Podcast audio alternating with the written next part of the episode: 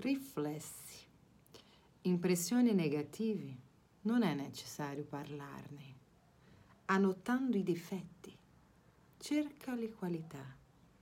Con motivi di lamentela, non reclamare. Aspetta. Critiche senza profitto mettono in risalto il tuo profilo. Troviamo negli altri quello che abbiamo in noi. Vediamo solo quello che abbiamo. Questa è la legge di Dio. Italia. In questo periodo vi chiedo pazienza con chi abita insieme a voi. Prova a capire gli altri e mettere pace nel tuo cuore.